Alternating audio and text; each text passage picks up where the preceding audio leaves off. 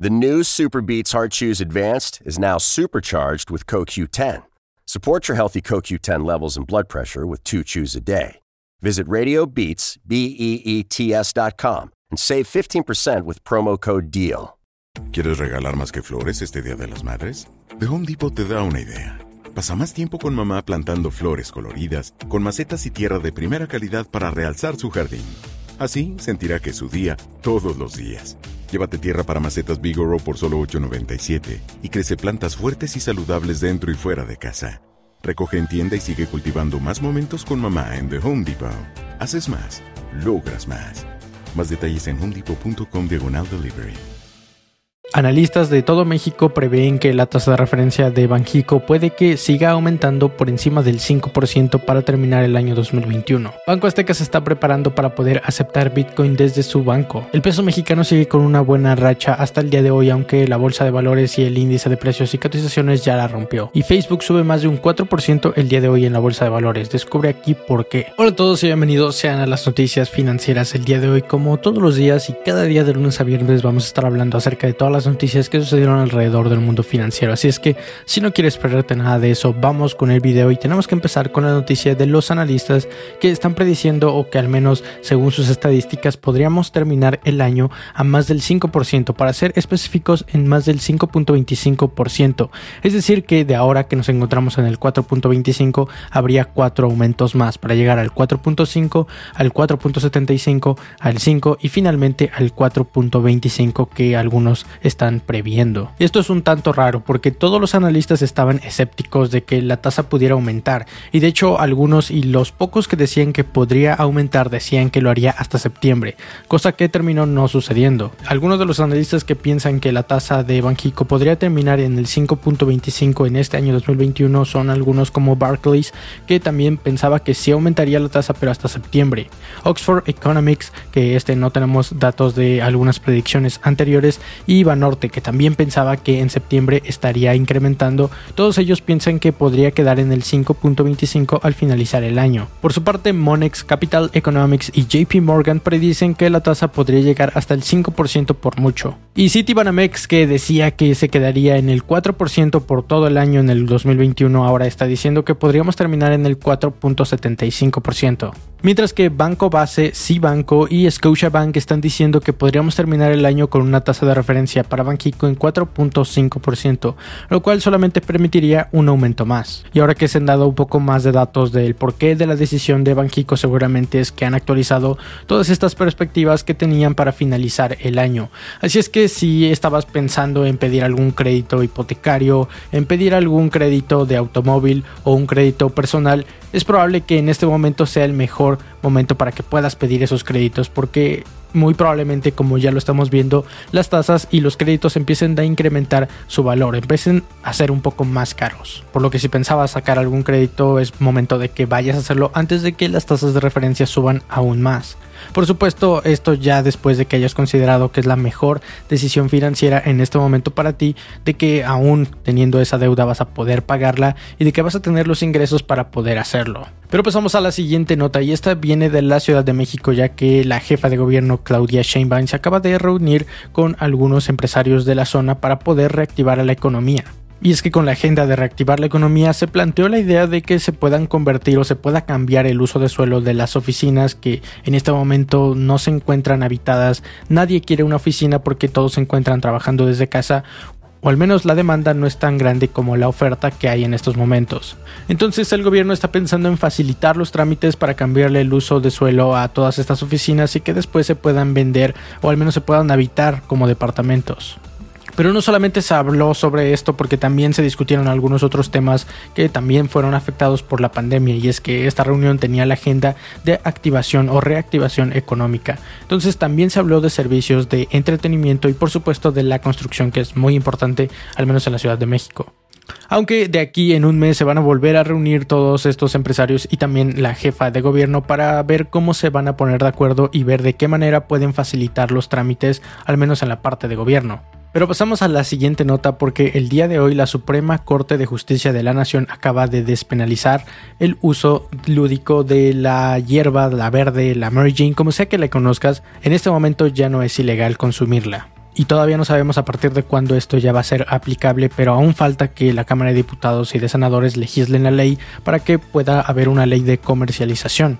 Pero ya que estamos hablando del tema, algún CEO, un experto y un director de una empresa de Estados Unidos líder en precisamente este producto acaba de dar algunas predicciones para México.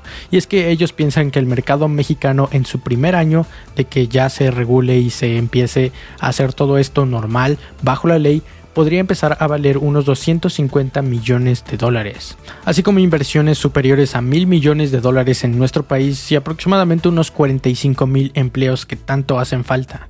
Así que los legisladores de nuestro país se tienen que poner de acuerdo para ya finalmente legislar la ley y poder autorizar y poder poner las reglas para comercializar con este producto. Pero terminamos de noticias de la economía mexicana y nos pasamos a los mercados financieros. Para empezar tenemos la noticia de que los mercados alrededor del mundo han estado mixtos, es decir, algunos subiendo, otros bajando. Y es que la bolsa de valores mexicana y el índice de precios y cotizaciones está a la baja. Lo mismo pasa con Europa, pero Japón y Estados Unidos subieron el día de hoy.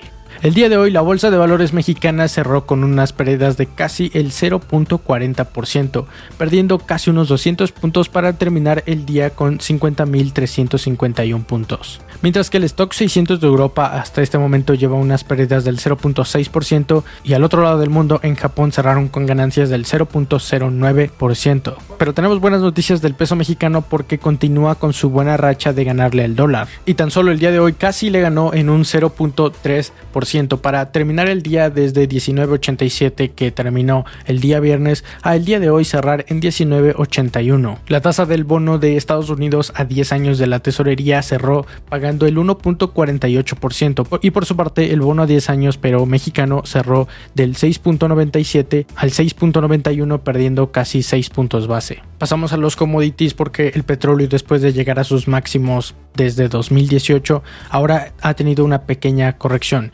empezamos con el West Texas Intermediate, el cual al momento de grabar este video se encuentra en 72 dólares con 91. Y el Brent en este momento se encuentra en 74 dólares con 61 centavos. Y todavía no salen los datos de a cuánto está cotizando la mezcla de petróleo mexicano. Sin embargo, el día viernes tuvo unas ligeras ganancias del 0.86% para terminar el día cotizando a más de 70 dólares, 70 con 20 centavos de dólar. Y estas son buenas noticias ya que al fin logró superar esa barrera de los 70 dólares que no había podido superar. Sin embargo, en unos momentos se va a dar una reunión con la OPEP, así que seguramente van a tener algunos cambios los commodities el día de mañana, así que no te pierdas las noticias y por ahí ya que estás viendo las noticias déjame un like en el video. Las criptos que son bastante volátiles como ya lo sabemos el día de hoy tienen buenos números con Bitcoin llegando a más de 34.600 dólares y Ethereum que en este momento se encuentra o ya superó al menos los 2.100 dólares. Mientras que en la bolsa de Estados Unidos los índices tuvieron algunos resultados mixtos, ya que el Dow Jones el día de hoy estuvo a la baja,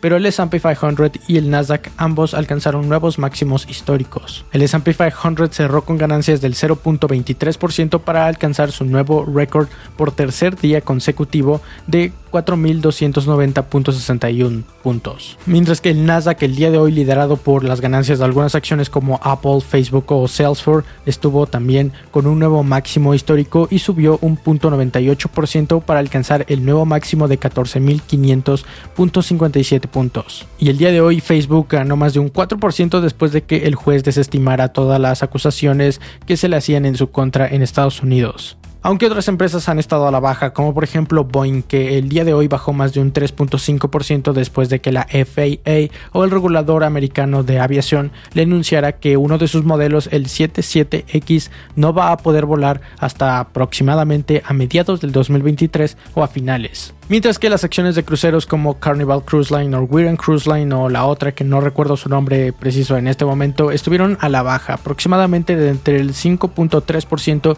y un 6.6%. 6. Mientras que Nvidia, después de dar buenas noticias a sus inversionistas, subió el día de hoy un 4.9%, casi el 5%. Didi, que es una empresa muy similar a Uber y que es prácticamente el número uno en su país, en China, está anunciando que podría empezar a cotizar en la bolsa de Nueva York, esperando recaudar más de 10 mil millones de dólares. Y Morgan Stanley, después de pasar la prueba de estrés que le hizo la Fed, que por cierto reportamos en un video anterior, acaba de doblar su dividendo. Mientras que Cathy Good el día de hoy presentó algunos documentos ante la SEC, el regulador americano de la bolsa, para poder crear un nuevo portafolio o más bien un nuevo ETF como suele hacerlo ella para crear este ETF basado en Bitcoin. Pero nos pasamos a la siguiente sección del video que son tanto las empresas nacionales como internacionales y empezamos con Banco Azteca. Y es que el día de hoy se acaba de revelar que Banco Azteca quiere, o al menos su fundador o su CEO Ricardo Salinas Pliego, dice que ya están listos para empezar a aceptar Bitcoin desde su banco.